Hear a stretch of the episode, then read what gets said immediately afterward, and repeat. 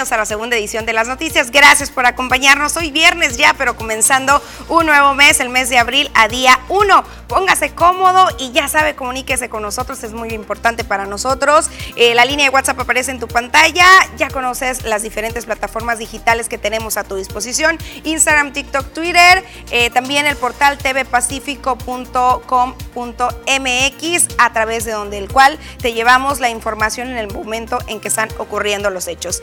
Sin más información, pasamos hasta el Congreso del Estado, donde los diputados han estado muy activos y justamente en las últimas horas, eh, por votación unánime, aprobaron una pena mínima de prisión de cuatro años y una máxima de 10, más una multa que podría ir de los 10 a los 150 unidades de medida y actualización UMA para aquellas personas que filtren, distribuyan o compartan imágenes amarillistas e indolentes de personas fallecidas. Esta determinación se estableció en el Congreso del Estado de Sonora con el objetivo de proteger los derechos de las víctimas y combatir la violencia de género mediática al aprobar por unanimidad el decreto que adiciona el Código Penal.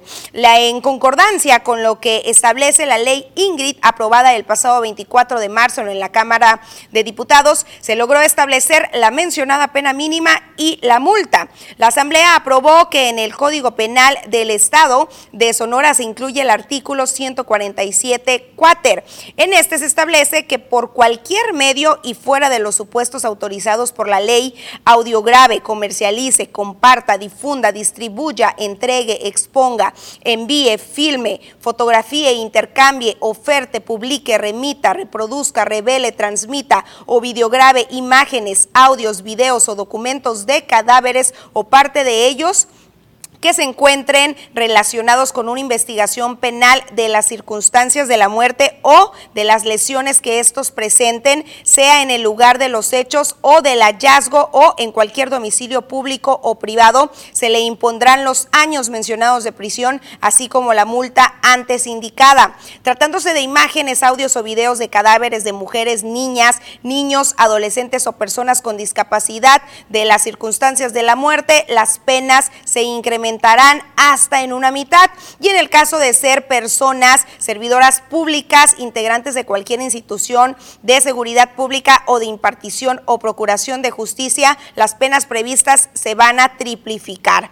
En la parte expositiva de la iniciativa se hizo referencia a la ley llamada Ingrid, la cual surgió a raíz de la difusión indebida en redes sociales y medios de comunicación de las imágenes del cuerpo mutilado de una mujer a manos de su pareja, cuyo feminicidio ocurrió en la Ciudad de México el 9 de febrero del 2020 y la divulgación masiva indignó a la sociedad, la cual exigió que se pararan las filtraciones del expediente de la Fiscalía.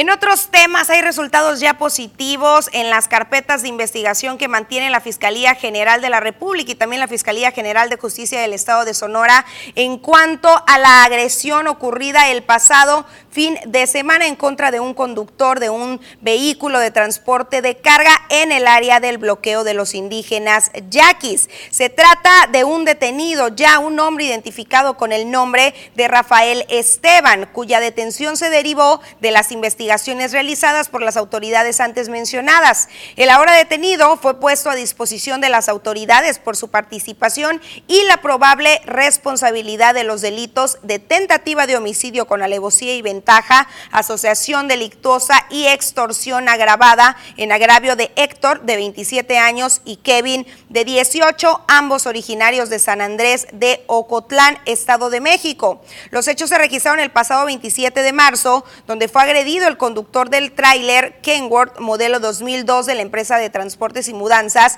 Itztlacihuatl, donde la carretera y en, la carretera internacional en Cajeme. Cabe destacar que la unidad presentó daños en el vidrio delantero y carrocería, además cerca de la caseta de cobro de la comisaría de Esperanza se aseguró un vehículo tipo pickup Dodge Ram modelo 2002 color dorado donde viajaban los agresores, que recordemos hay dos personas identificadas, a una ya se le detenió y seguramente es lo que espera la población, que se esté ya por localizar al segundo agresor de este hecho pues ocurrido el pasado fin de semana.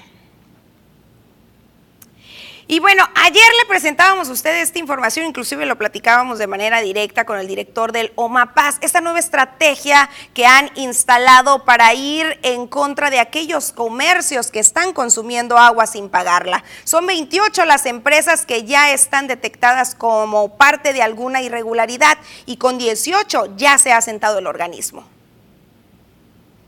Son al menos 28 las empresas que han sido ya verificadas en el municipio de Cajeme tras encontrarles irregularidades en su consumo de agua e incluso en algunas tomas clandestinas. Luis Castro Acosta, titular de Loma Paz, recordó que para este ejercicio se contrató a una empresa nacional, Eroagua, tras un proceso donde se evaluaron tres empresas y cobrará esta el 25% de lo que se logre recuperar. Detalló que de las 28 empresas que se han evaluado, con 18 ya hubo un acercamiento e incluso ya se registró el primer corte a un hotel al que se le encontraron tomas clandestinas con consumos millonarios, el cual reveló se negó a pagar y hemos visto que hemos producido más de lo que realmente estamos cobrando, hemos estado facturando y en base a eso hicimos un análisis, en ese análisis que hemos estado llevando a cabo, que hemos estado buscando estrategias y esquemas de cómo poder recuperar ese exceso de producción que no hemos podido y no habíamos podido detectar dónde estaban esas fugas.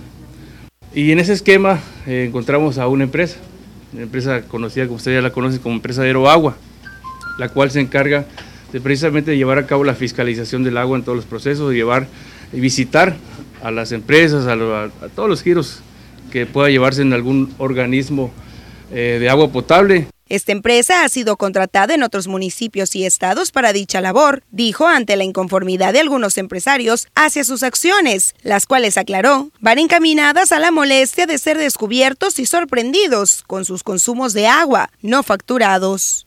No es tratar de, generar demandas o denuncias o, sanciones, pero sí lo prevemos entre una ley de ingresos que se contemplan sanciones también por tomas clandestinas, por descargas clandestinas, y si ser detectado y de ser el caso, por supuesto que se tomarán cartas en el asunto y de manera muy transparente y haremos saber a la empresa la situación que se encuentra en su servicio y sus instalaciones.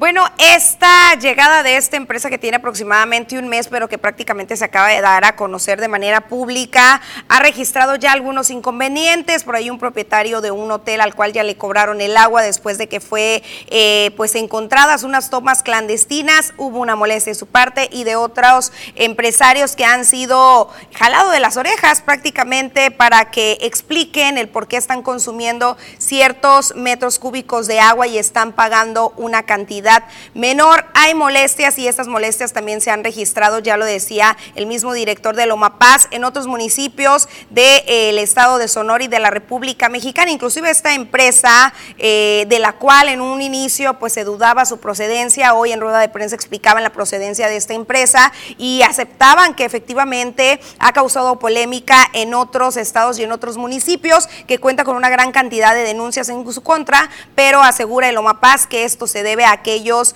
eh, pues quejosos, comercios, industrias quejosas que han sido descubiertas y que pues por supuesto no les ha gustado esta acción.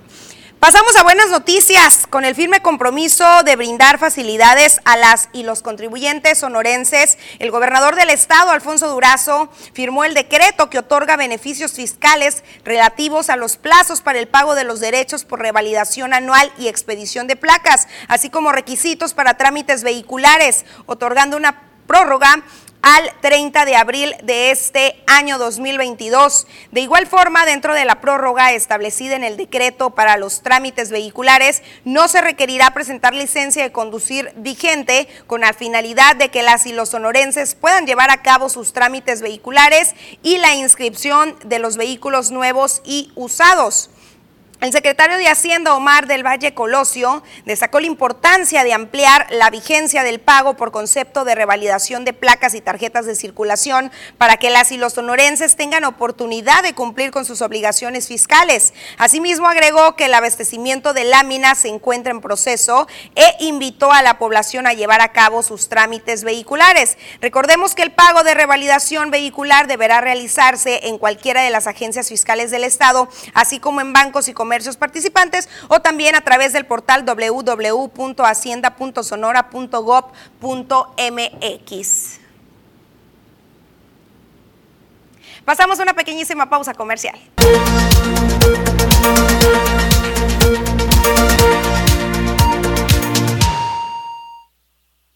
Regresamos con el resumen estatal y comenzamos en el área del bellísimo pueblo mágico de Álamos, donde la Secretaría de Salud, a través del Centro Estatal de la Transfusión Sanguínea del Estado, acercó a los ciudadanos del municipio la unidad móvil para captar donaciones de sangre de manera altruista. Edgar Velázquez Vega, quien es el director de este centro, destacó que esta donación de sangre fue voluntaria y fueron las y los enfermeros, así como médicos y trabajadores de la salud, quienes tuvieron una mayor afluencia en esta jornada de, de donación altruista. Señaló que la Secretaría activó la estrategia estatal para la promoción de la donación voluntaria y altruista de sangre en la unidad móvil y con ello mantener mayores reservas en las unidades hospitalarias. Recordó que diariamente en las unidades públicas y privadas se requiere sangre y es por eso que la importancia de decir sí a la donación de sangre de manera altruista y que con esto se beneficien los que más lo necesitan.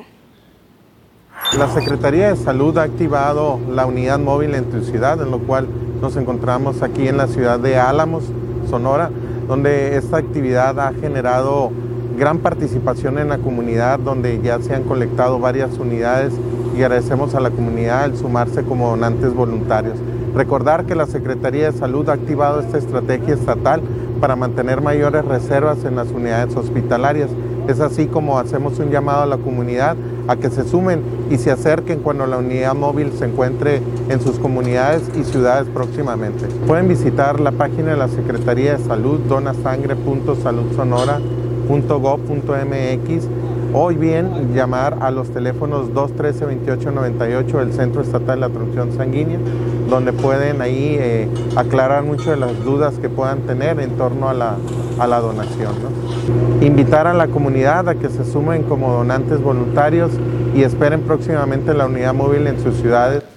Seguimos en Navojoa, donde con el fin de evitar riesgos que pongan en peligro la integridad de los ciudadanos en esta Semana Santa 2022, el gobierno municipal llevará a cabo la tala y podado de árboles secos en áreas comunes y de esparcimiento en las márgenes del río Mayo. El secretario de Infraestructura Urbana y Ecología, Ángel Rafael Miranda Izaguirre, anunció que esta acción se lleva a cabo atacando, acatando la normatividad ecológica del municipio, así como un dictamen elaborado por la Coordinación de Protección Civil, por lo que es recomendable realizar la poda de árboles y la tala de aquellos que se encuentren completamente secos y que son un peligro latente para la población. Mencionó que es instrucción que en esta Semana Santa los ciudadanos pasen momentos de alegría y esparcimiento en todo el perímetro del río Mayo, evitando accidentes que pongan en riesgo su integridad física. En una primera etapa se talarán 15 árboles secos, los cuales, de acuerdo a una inspección de sus condiciones se encuentran sin vida, dijo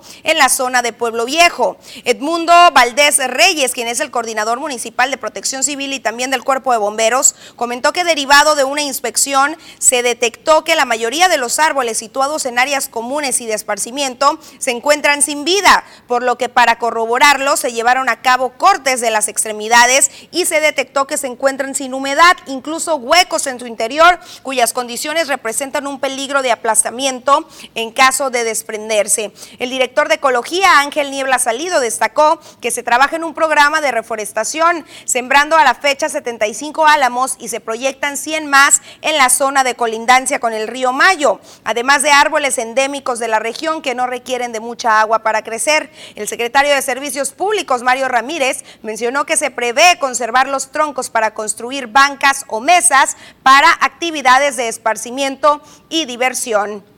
Pasamos a Hermosillo. En el marco de la celebración de la Asamblea número 47 del Consejo General de la Cámara Nacional de Comercio en Pequeño Turismo y Servicios en Hermosillo con ACOPE, de manera unánime Martín Salazar Zazueta fue reelecto por otro periodo más en la presidencia de este organismo empresarial. El también empresario dio a conocer que su programa de trabajo para el ejercicio 2022-2023 comprenderá lo siguiente: juntas de consejo directivo tanto de CONACOPE como de CONCACAF Canaco, asesorías fiscales, legales y contables, apoyo para citas médicas ante el IMSS, bolsa de trabajo, servicios generales, capacitaciones en línea con temas variados para el sector de comercio y servicio.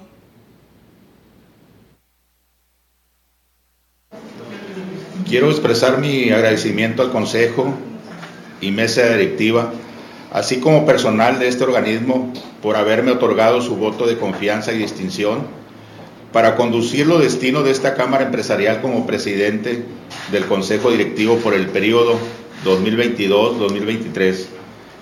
Es un importante reto y daré mi mejor esfuerzo, dedicación, conocimiento y experiencia para enaltecer la imagen, prestigio, posicionamiento de la Cámara, representando, defendiendo y promoviendo los, los intereses legítimos de las empresas afiliadas a Canacope, que son del comercio, servicios y turismo. En San Luis Río Colorado, derivado de un incidente de violencia familiar, un masculino hirió con proyectiles de arma de fuego a su ex suegra y luego privó de la vida a su ex esposa para posteriormente dispararse en la cabeza y lograr suicidarse. Integrantes de los tres órdenes de gobierno de la Mesa Estatal de Seguridad atendieron el reporte ayer jueves a través del C5I por las agresiones registradas en un domicilio de la Colonia México en el municipio antes mencionado. Las primeras investigaciones iniciadas por personal de la Fiscalía General de Justicia del Estado de Sonora, se estableció que la persona del sexo masculino de 56 años discutía con la persona del sexo femenino de 49 en el interior de la vivienda. Al intervenir la ex suegra de 71 años, el individuo le disparó con un arma de fuego para herirla y después agredió a su ex esposa para privarla de la vida para después cometer el suicidio. Al lugar acudieron socorristas de la Cruz Roja para brindar los primeros auxilios a la señora lesionada, quien fue trasladada a Mexicali, Baja California, por la gravedad de sus heridas. Pasamos ahora a ver estas recomendaciones comerciales.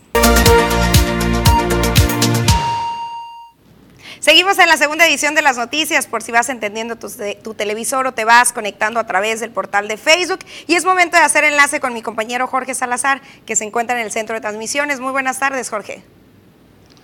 Susana, un gusto saludarte como todos los días en esta segunda edición de las noticias, al igual que a nuestros amigos del auditorio. Y en los últimos días eh, ha causado mucha polémica la eh, afiliación de la senadora y periodista Lili Telles a las filas del Partido Acción Nacional, situación que fue calificada por los morenistas como una traición a la confianza que le dio el Movimiento de Regeneración Nacional a la sonorense durante el proceso electoral eh, pasado, donde le invitaron a hacer fórmula con Alfonso Durazo Montaño, actual gobernador del estado, eh, para ir en fórmula precisamente en busca de un escaño en la máxima tribuna de la nación, que es precisamente allá en el Senado de la República. Hay que recordar que a los pocos meses de haber asumido su curul, en el Senado de la República, eh, Lili Telles decide separarse de la bancada de Morena bajo el argumento de que no había coincidencias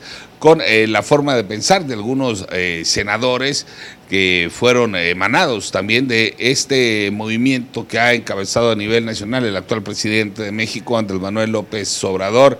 Eh, sin embargo, ya ha decidido afiliarse e incluso algunos medios han manejado la versión de que Lili Telles alza la mano ya para apuntarse como candidata del Albiazul a la presidencia de la República. Respecto a esta polémica que se ha generado durante los últimos días y que por supuesto, Susana y amigos del auditorio, seguirá dando de qué hablar a lo largo de las eh, próximas semanas y meses, ya opinó y emitió este, su postura Jacobo Mendoza, coordinador de la bancada de Morena en el Congreso Estatal. Vamos a escucharlo ese caso siendo presidente de Morena. De hecho, fui eh, quien le solicitó que renunciara eh, al partido eh, y a su escaño en el Senado. Al partido nunca estuvo afiliada, que renunciara a su escaño en el Senado y le diera lugar a la suplente, quien es este del partido, pues no. Pero ese, ese tema nosotros ya en su momento lo abordamos, pues nadie la puede obligar a renunciar, pues fue electa.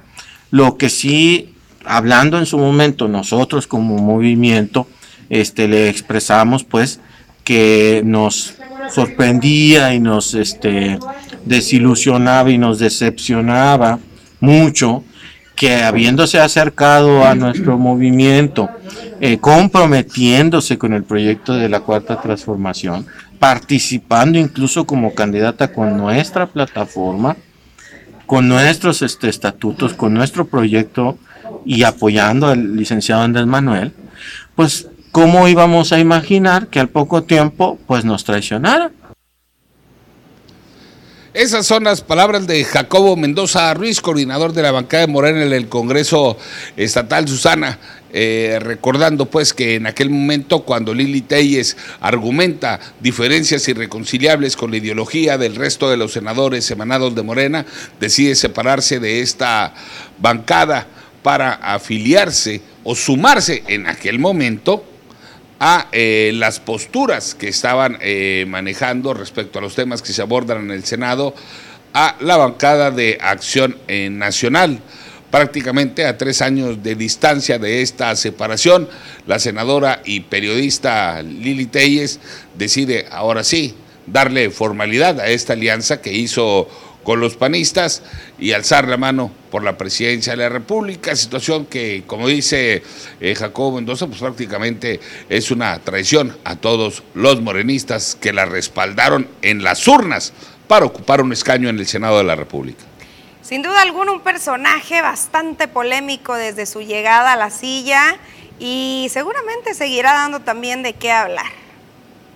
Sí, efectivamente, hay que eh, recordar o hacer un recuento de que ha protagonizado varios, eh, digamos, eh, varios capítulos chuscos incluso desde el Senado de la República. Particularmente se le ha ido con todo a Hugo López Gatel durante la pandemia, ha criticado las posiciones de prácticamente toda la primera línea del gabinete y Andrés Manuel López Obrador, la senadora Lili Telles, ha generado muchísima polémica con enfrentamientos en redes sociales con la senadora eh, Citlali Hernández también eh, de Morena, eh, acusando a López Gatel de inepto. Bueno, una senadora muy polémica que seguramente, como coincidimos, seguirá dando mucho de qué hablar. Así es, Jorge, y por supuesto vamos a estar muy atentos. Muchísimas gracias, excelente fin de semana. Igualmente para ti, Susana, para todos nuestros amigos del auditorio que están degustando sus alimentos, que tengan un extraordinario inicio de fin de semana. Nos vemos el lunes. Pasamos una pequeñísima pausa comercial.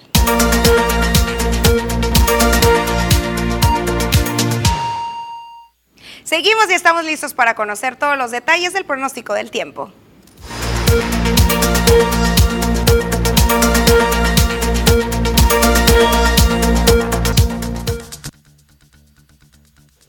Hola, ¿qué tal y buenas tardes? Gracias por seguir acompañándonos en esta excelente tarde. Nosotros estamos listos con el reporte meteorológico, primeramente para conocer las temperaturas actuales en algunos puntos importantes del país. Y comenzamos ya, como siempre, en la frontera en Tijuana. El día de hoy tenemos condición de cielo despejada con 19 grados. En La Paz se mantiene con 29, al igual que en el sector de Durango. Guadalajara con 30, Acapulco con 27 y Ciudad de México el día de hoy se mantiene tiene despejado con 29 grados. Pasamos a conocer las temperaturas actuales aquí en nuestro estado, en Sonora, y qué tenemos para este fin de semana, comenzando en el sector de Navojoa. Actualmente tenemos condición de cielo totalmente despejada, al igual que este fin de semana. Máximas que van a variar entre los 33 y los 35 grados en los próximos días en Navojoa. Y en el sector de Ciudad Obregón actualmente se mantiene mayormente nublado con 31 grados. Ojo, mañana sábado incrementa un poco la temperatura hasta llegar a los 33 grados con cielos totalmente despejados para este fin de semana.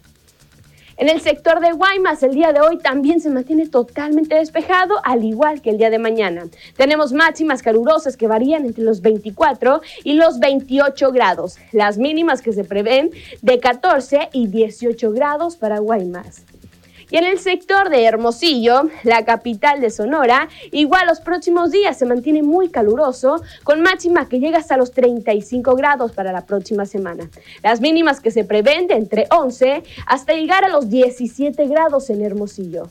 Respecto a la fase lunar, mantenemos aún en luna nueva, la salida de la luna a las 6 horas con 36 minutos, la puesta de la luna a las 19 horas con 17 minutos.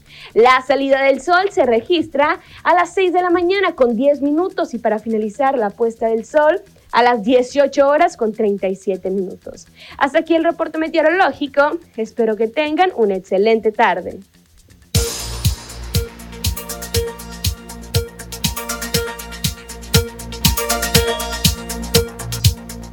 Seguimos con información de seguridad y es que los ataques armados que se registraron durante el mes de marzo en diferentes sectores del municipio de Cajeme dejaron un saldo de 40 personas asesinadas. Además, decenas de cuerpos fueron encontrados en fosas clandestinas en los patios de diversas viviendas. El último hecho violento, usted recordará que se tuvo en el fraccionamiento Puerta de Hierro, en donde una persona del sexo masculino fue ejecutada a balazos y una más resultó lesionada por proyectiles de arma de fuego. Hasta el lugar arribaron paramédicos de la Cruz Roja, quienes determinaron que Laura Oxiso, cuyo cuerpo quedó tendido en el interior de una vivienda, ya no contaba con signos vitales, mientras que el lesionado fue trasladado a un hospital para que se le brindara la atención médica correspondiente. Las víctimas de la agresión fueron identificados de manera extraoficial con los apodos de El Polo, quien perdió la vida El Chayo, que fue quien resultó lesionado. Entre los sectores de Cajeme que se convirtieron en escenario de hechos violentos. Se encuentran las colonias Centro, Ruso Boguel, México, Villa Bonita, Alameda, Los Encinos, Xochiloa, El Campanario, Benito Juárez, Miravalle, Valle Dorado, Matías Méndez, entre otras. Además, de último momento, el día de hoy y a un año de su desaparición, que apenas se cumplió este día, los cuerpos de las hermanas Bianca Anaí y Aderly Mendoza Armendaris pudieran haberse localizado. Según información eh, que nos brindan en un previo de las calles 4 y 17 del Valle del Yaqui, en el municipio de San Ignacio Río Muerto, donde se realizó, fue donde se realizó el hallazgo de dos féminas por parte de las guerreras buscadoras. Estas traen consigo prendas que dejan el indicio de que pudieran ser las hermanas que desde hace tiempo se están buscando, originarias de Quechehueca. Hasta el momento solamente es información extraoficial, por supuesto, falta un proceso de identificación a través de las pruebas de ADN. Ambas, recordemos que eran enfermeras del Seguro Social y tenían su domicilio en el mencionado poblado del de, eh, Valle del Yaqui. Y la última vez eh, que se les vio estaban en un restaurante de Ciudad Obregón, ubicado sobre la calle 200. Subieron un estado de WhatsApp eh, como a las 2 de la tarde del pasado miércoles del año pasado. Y pues hoy pues pudieran, pudieran haber sido localizadas. Pasamos una pequeñísima pausa comercial.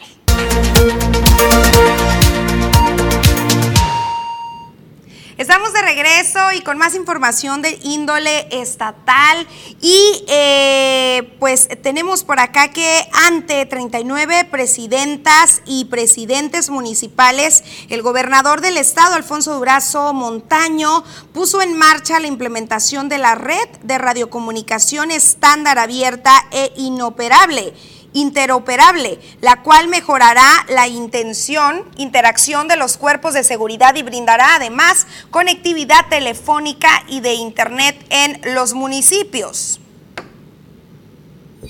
La medida que hoy se toma y que se expresa en la entrega de este equipo, se expresa de manera simplificada, muy simplificada en la entrega de este equipo va a permitir la comunicación, intercomunicación entre en 42 municipios de la sierra, a los que nunca les había tocado absolutamente nada. Y como hemos dicho, ya les toca. El gobernador también refrendó su compromiso por seguir trabajando estrechamente con las y los presidentes municipales de manera regional, definiendo de manera conjunta las iniciativas prioritarias en orden de las necesidades sociales. Este evento que hoy tenemos nos va a permitir contar con una sola red. Nos va de comunicación entre los cuerpos de seguridad, protección civil y demás. Nos va a permitir contar con una integración regional y nos va a dar capacidad de interacción con los C5 regionales que vamos a ir construyendo. María Dolores del Río Sánchez, secretaria de Seguridad Pública, mencionó que con este programa se podrá cubrir la mayoría del territorio sonorense, permitiendo así eficientar los esfuerzos de las corporaciones a través de una mucho mejor comunicación.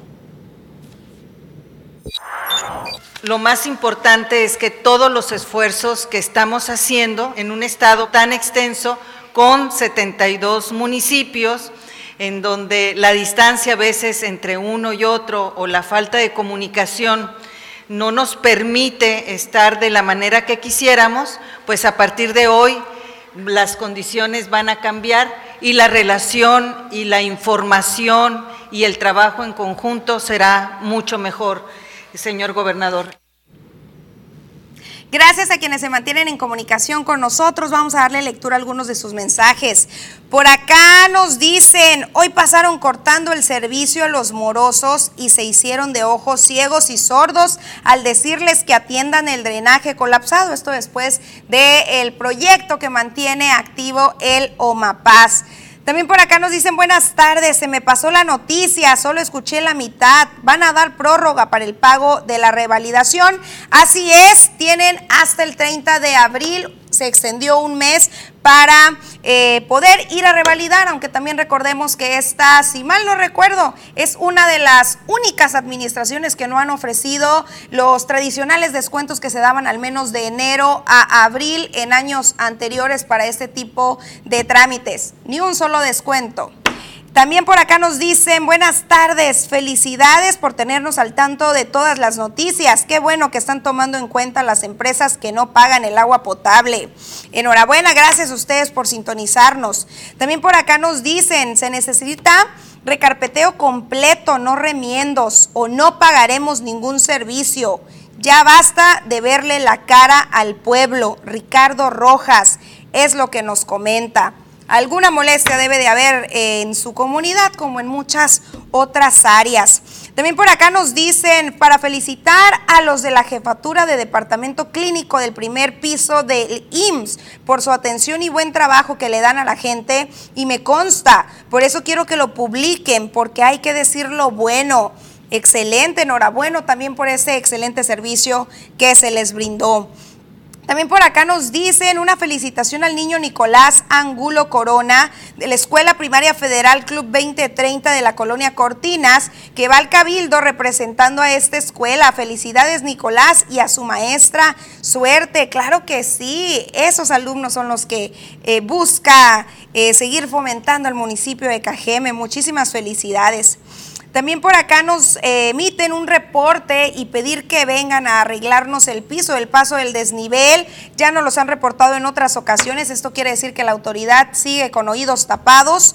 Eh, que vengan a arreglarnos el piso del paso del desnivel porque es una cochinada, es una porquería y ahí no podemos esquivar huecos, no hay por dónde pasar. Ya salieron las varillas, ahorita ya están saliendo las barras grandes gruesas que están puestas ahí. Es un cochinero de pavimento. Es en el fondo del paso del desnivel, en la calle No Reelección, en la Benito Juárez, o mejor conocida como Plan Oriente. También por acá nos dicen, para una queja de un drenaje o registro tapado por la calle Flavio Borges entre Chihuahua y Juan Álvarez en la colonia campestre, esa mitad de la calle. Esto a raíz de que en ese domicilio fabrican quesos y toda la grasa de la leche de ahí procesan va y desemboca en dicho registro, ya que a la calle está saliendo el desecho de tal producto y es una peste tremenda que los vecinos cercanos no aguantamos y son repetitivas las causas de este problema.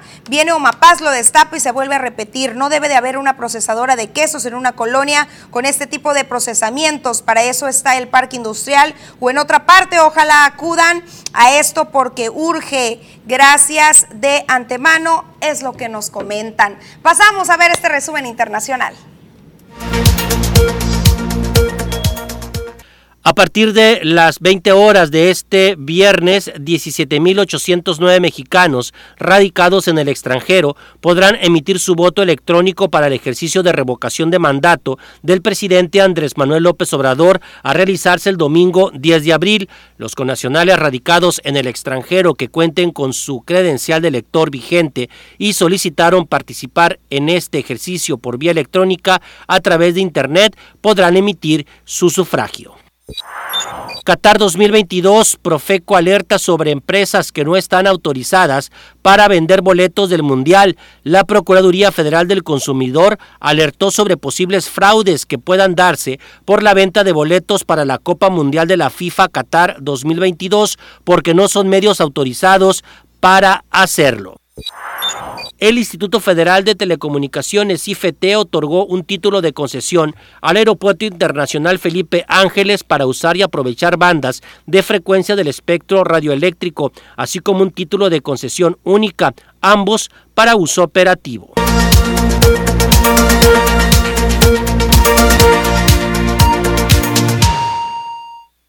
Seguimos y con este llamado que están emitiendo los jóvenes misioneros que tienen años y años formando parte de esta bellísima labor y es que piden que más jóvenes interesados se integren a la edición número 33 de la misión juvenil a la Sierra Tarahumara. Este llamado lo realizó Octavio Caro, quien es integrante de este movimiento desde hace al menos 27 años. Durante los últimos dos años, recordemos que esta misión estuvo ausente a causa de la pandemia, pero este 2022 se va a reactivar y la salida será este 10 de abril en el marco de la Semana Santa.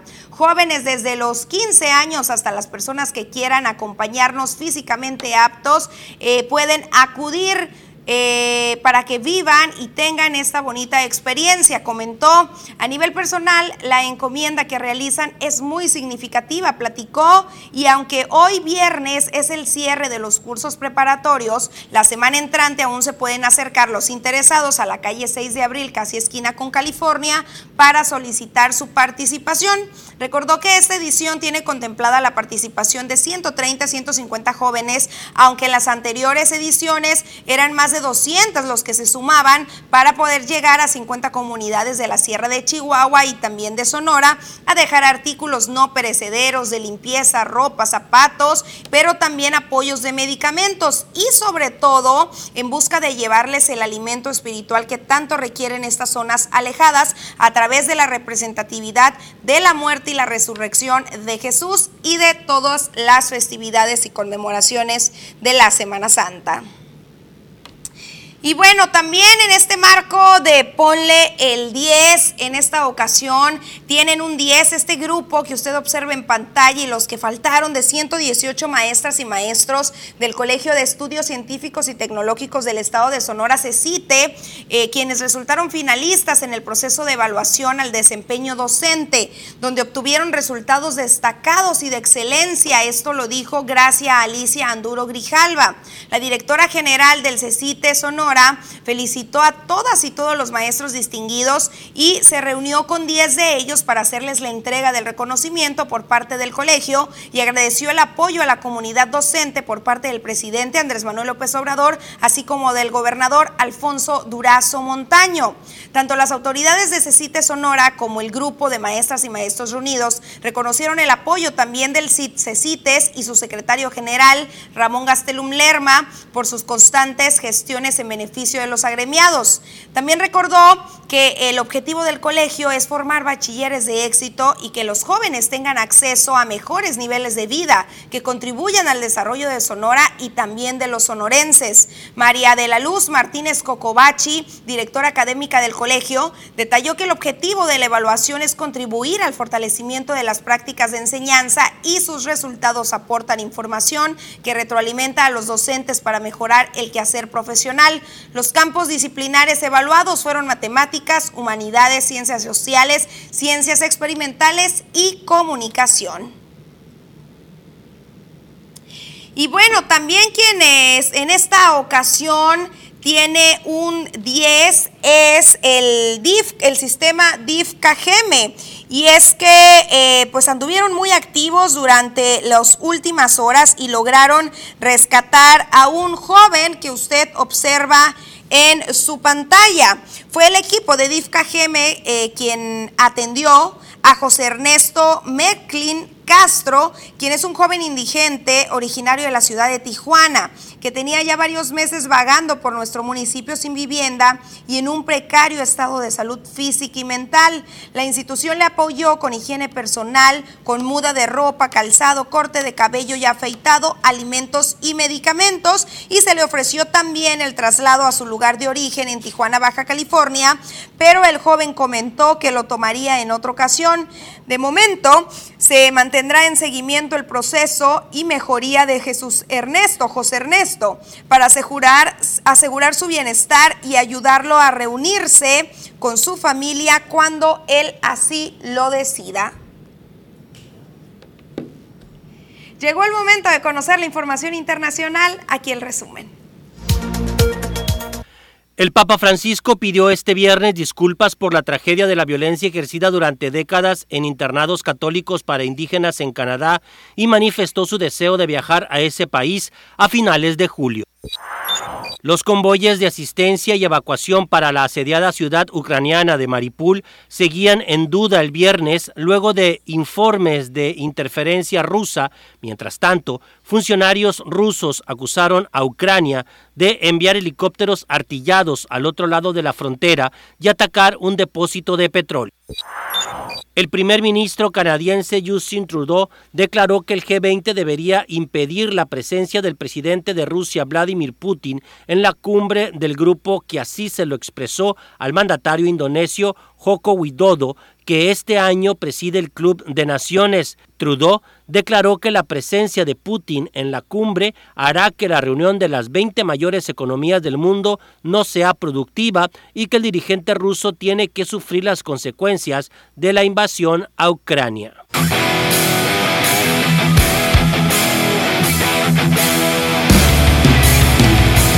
¿Qué tal amigos de las noticias? Muy buenas tardes. Tengan todos ustedes bienvenidos a la información deportiva en esta tarde. Bonito fin de semana para todos ustedes y bueno, vamos a arrancar con información. Hay mucho, pero mucho de qué platicar y es que el día de hoy por la mañana, allá por la noche en Doha, Qatar, se llevó a cabo el sorteo de la fase de grupos de la Copa del Mundo 2022 que se llevará a cabo del 18 de noviembre al 21 de diciembre de este año. Y es que el grupo A está conformado por Qatar, Ecuador, Senegal y Holanda, Qatar y Ecuador serán los dos países que abrirán la Copa del Mundo en el juego inaugural. El grupo B está conformado por Inglaterra, Irán, Estados Unidos y un equipo por definir. Ese equipo será Todavía aún no se sabe. Gales derrotó 2 a 1 a Austria el 24 de marzo para ir a la gran final del repechaje donde enfrentará a Ucrania o Escocia. El juego entre Escocia y Ucrania se pospuso de marzo a junio debido a una solicitud de Ucrania a la UEFA por la invasión que sufrieron ante militares rusos y la liga ucraniana tuvo que ser suspendida. El ganador entre ambos, entre Gales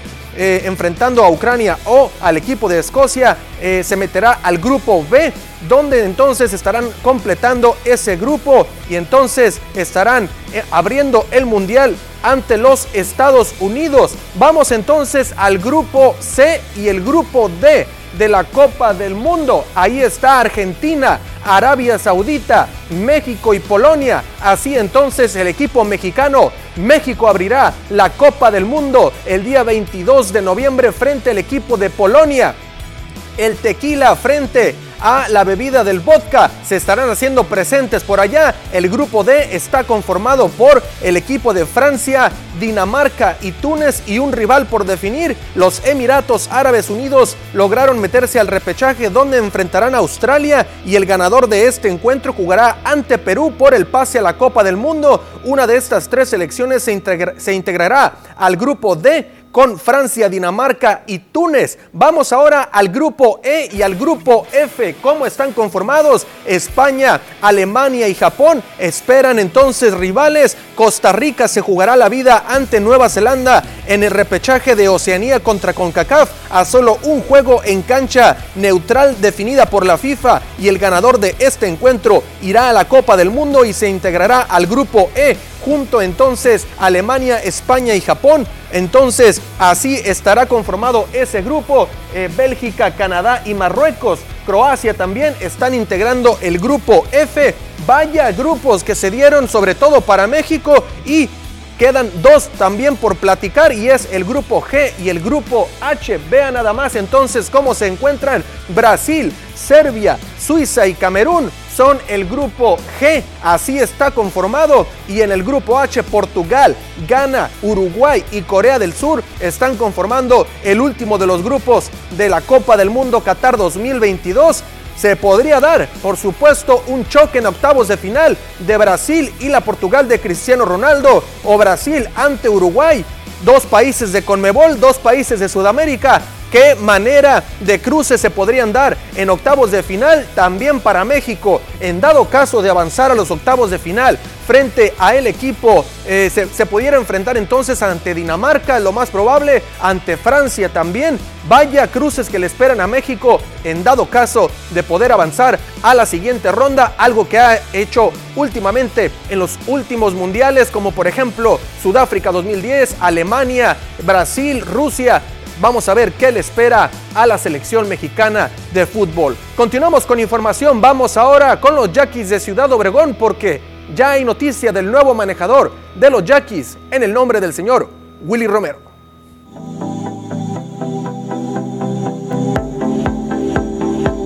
Hola afición Yaquis. Uno de nuestros primeros anuncios en este año 2022 fue el decidir quién será el manager de nuestros Yaquis de Ciudad Obregón.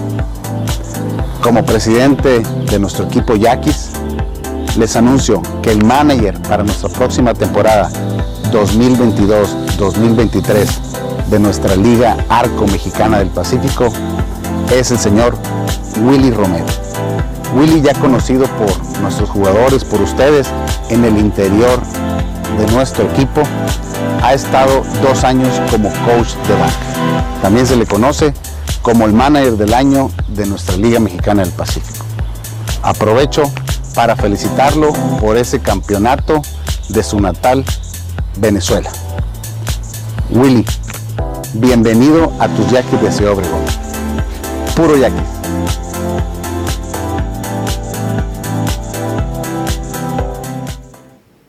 Ahí está el presidente René Arturo Rodríguez, eh, presidente del Club Yaquis de Ciudad Obregón, dando la noticia entonces a la afición de Ciudad Obregón que él será el sucesor de Sergio Mar el Güero Gastelum, quien no pudo llevar a la tribu a ningún campeonato. Y bueno, él fue coach de bateo en la era de Sergio Mar Gastelum. Eh, en esta ocasión, en la última temporada, se fue a Venezuela, llevó a los navegantes del Magallanes al título allá en la Liga Venezolana Profesional de Béisbol y también fue a la Serie del Caribe. No fue campeón, pero bueno, también fue nombrado manejador del año en la Liga Invernal de Venezuela. Continuamos con información. Vamos ahora con los halcones de Ciudad Obregón en el Cibacopa. El circuito de baloncesto de la costa del Pacífico ya arrancó con el partido entre Jalisco y Tijuana. Una victoria para Jalisco el día de hoy. Los halcones de Ciudad Obregón elevan el vuelo en la ciudad de Los Mochis, Sinaloa, enfrentando a los pioneros en el centro de usos múltiples. Y el día de mañana, el conjunto de los halcones, el equipo emplumado, regresará a casa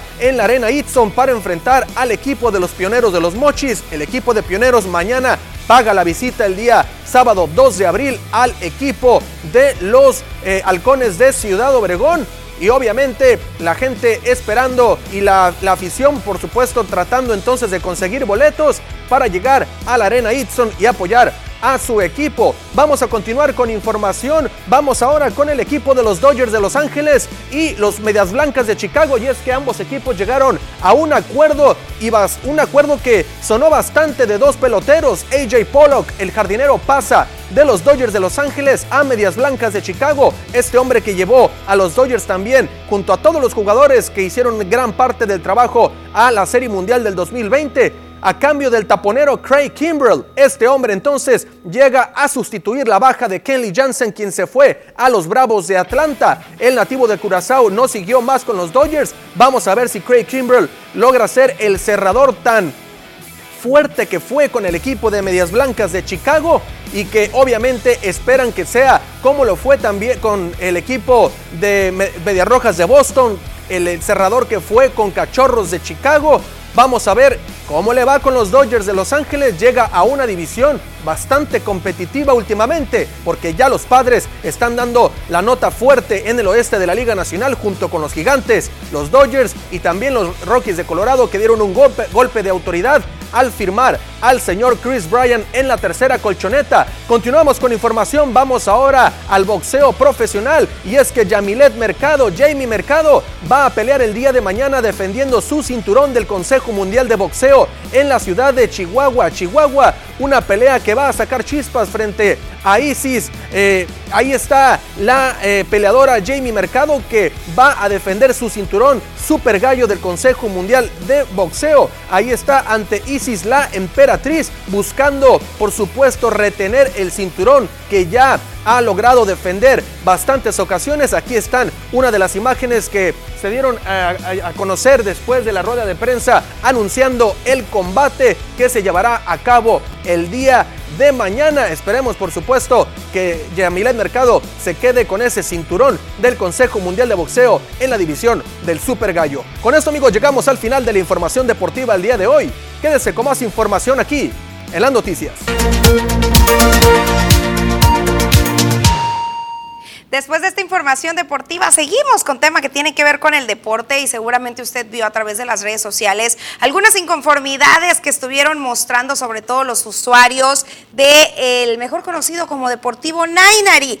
Y eh, luego de que estas inconformidades se expusieran y que incluso hubo una manifestación en contra de los trabajos que se van a realizar en este campo deportivo para convertirlo en un área de slow pitch, Javier Lamarque Cano indicó que ya se habló con los inconformes y que hay acuerdos positivos. El alcalde expuso que los campos van a recibir una rehabilitación a cambio de prestarlos en horarios en los que estaban en desuso, sin interferir en el béisbol y en los otros deportes que ya se desempeñan ahí, como lo es el fútbol.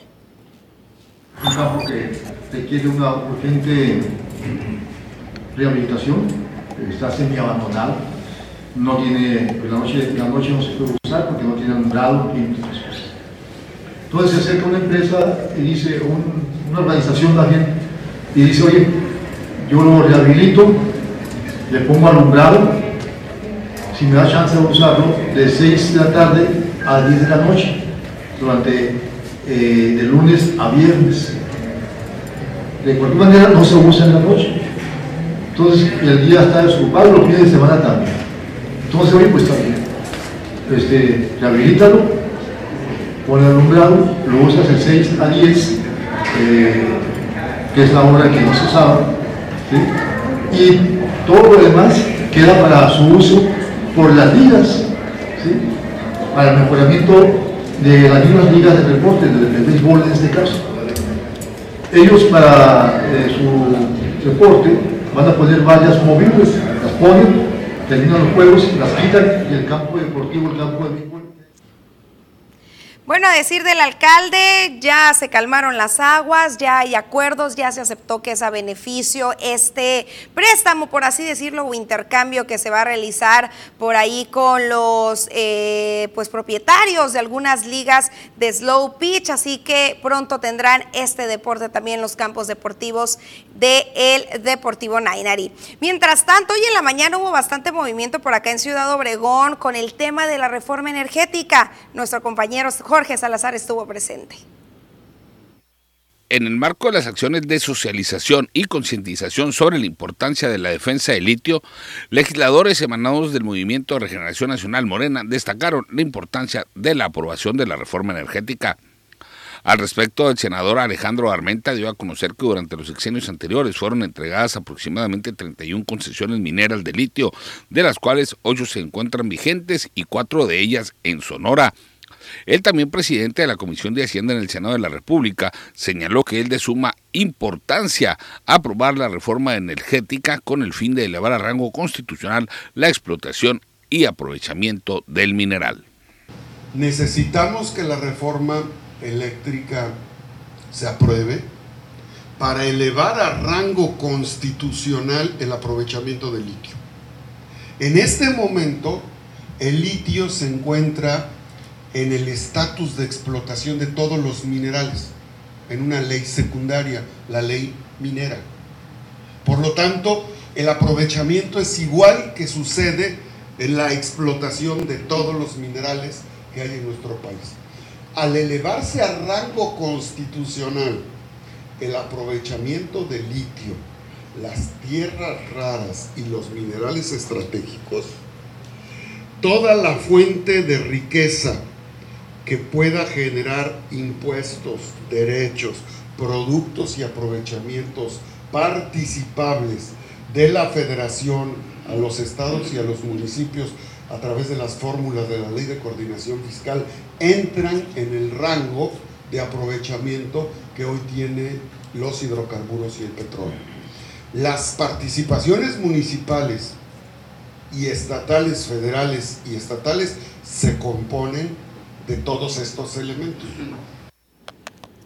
Gracias a quienes se mantienen en comunicación por acá nos eh, están diciendo, ha estado muy bien el bacheo, pero ¿para cuándo le darán una manita de gato a los semáforos y las líneas en las calles?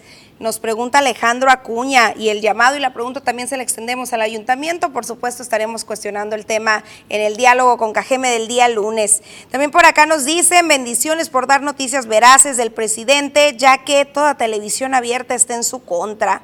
También por acá nos dicen buenas tardes, se les felicita por sus atenciones al pueblo. Deseo que pasen un excelente fin de semana a todo el equipo de Noticias TVP. Por supuesto que los positivos deseos van de regreso. También por acá nos dicen buenas tardes, Susana, Poncho, Jorge, Diana, Marisol, puro yaquis de corazón. Bienvenido Willy Romero. También por acá nos dicen, este mensaje va dirigido al presidente de México. Ya basta de estar echándole la culpa a los presidentes pasados. Ya tiene bastante tiempo en el poder. Lo que pasa es responsabilidad de usted. No sé irresponsable. Soy Rigoberto Orozco. Y ya quedó leído su mensaje. También por acá nos dicen... De nada sirve el bacheo si no se arregla la infraestructura del drenaje, ya que su vida útil de 50 años ya caducó. Me gustaría saber eh, si va, si se va a arriesgar, si va a atender los conectores del drenaje y evitar más fugas de aguas negras. Pues hoy en rueda de prensa de Lomapaz destacaron eh, que había un muy positivo número de atenciones. Inclusive, si mal no recuerdo, en promedio dijo que cuando ellos llegaron a la administración tenían un promedio de 6 mil Em, quejas o reportes de diferentes colonias y que ahorita ya han atendido eh, más de 7 mil. Bueno, 6 mil son las que se han dado en esta administración y llevan más de 7 mil atenciones, es decir, que han dado atención también a un promedio de mil de que se encontraban en rezago. Y comentaban, si hubiéramos entrado en ceros, al día de hoy ya estuviéramos completamente en ceros y con una atención del 100% a el usuario. Así que pues ellos dicen que están trabajando. Pasamos una pequeñísima pausa comercial y más adelante más mensajes.